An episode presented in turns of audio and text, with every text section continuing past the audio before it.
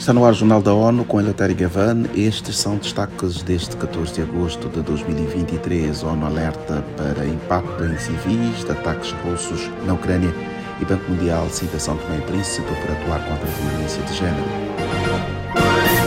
A coordenadora humanitária das Nações Unidas na Ucrânia, Denise Brown, alerta que ataques indiscriminados da Rússia ao país continuam com impacto em civis e infraestrutura da população. Os detalhes com Mayra Lopes. Nesta segunda-feira, agências de notícias reportaram bombardeios em Odessa após uma série de ataques na região sul da costa do Mar Negro. No domingo, a região de Zaporizhia também foi atingida.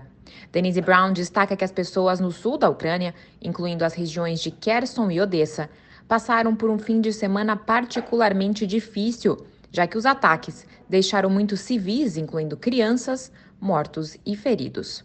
Ela adiciona que os bombardeios também afetaram os trabalhadores humanitários e a capacidade de apoiar aqueles que sofrem com as consequências da guerra. Da ONU News em Nova York, Mayra Lopes. OSHA destaca que as necessidades da Ucrânia aumentam e podem ultrapassar a capacidade de resposta se mais fundos não forem recebidos.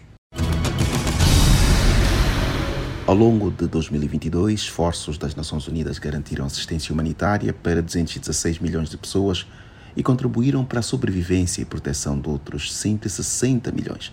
Acompanhe detalhes de um novo relatório com Felipe de Carvalho. Os dados são do relatório do secretário-geral da ONU, Antônio Guterres, sobre o trabalho da organização, divulgado nesta semana.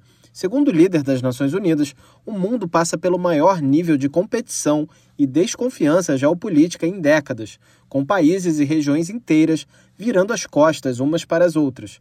Ele afirma que, apesar das tensões, a equipe das Nações Unidas segue determinada a enfrentar as múltiplas crises atuais e colocar a humanidade em um novo caminho de paz, estabilidade e prosperidade. Da ONU News em Nova York, Felipe de Carvalho. Mais de 400 milhões de pessoas obtiveram acesso à internet no ano passado, elevando o total de pessoas conectadas ao ambiente digital para 5,3 bilhões. São Tomé e Príncipe está entre exemplos de ações com apoio do Banco Mundial para prevenir e responder à violência de género na última década. No período de atuação da instituição, aumentou 10 vezes em várias regiões e setores. Uma nova estratégia de género do Banco Mundial está prevista para iniciar no próximo ano.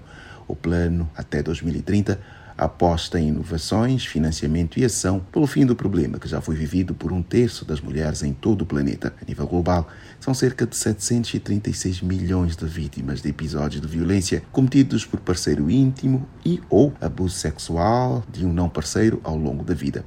Para a realidade são tomense, um dos ganhos da parceria com o Banco Mundial foi o novo ambiente regulatório e mecanismos de implementação para prevenção nas escolas. Após a Covid-19, o país se beneficiou do mecanismo de recuperação e resiliência do Banco Mundial. Uma campanha do Programa Mundial de Alimentos PMA e do governo da Guiné-Bissau distribui sementes, hortícolas e fertilizantes até o final de agosto. A ação faz parte do projeto de apoio de emergência à segurança alimentar. Pausa. Os detalhes com a Matijane Candé. A meta do projeto é alcançar mais de 47 mil produtores em situação vulnerável em Bissau e nas oito regiões administrativas do país. Pelo menos 44 mil potenciais beneficiários já foram identificados pela parceria envolvendo a agência da ONU e cinco organizações não governamentais no terreno.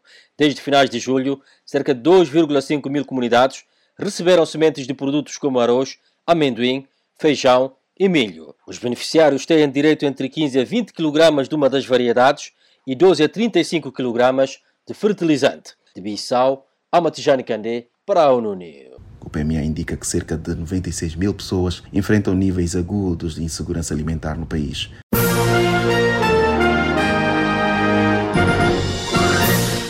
Este foi o Jornal da ONU. Mais detalhes no site da ONU News, português, news.un.org/pt e nas nossas redes sociais. Para nos seguir no Twitter, digite arroba ONU News.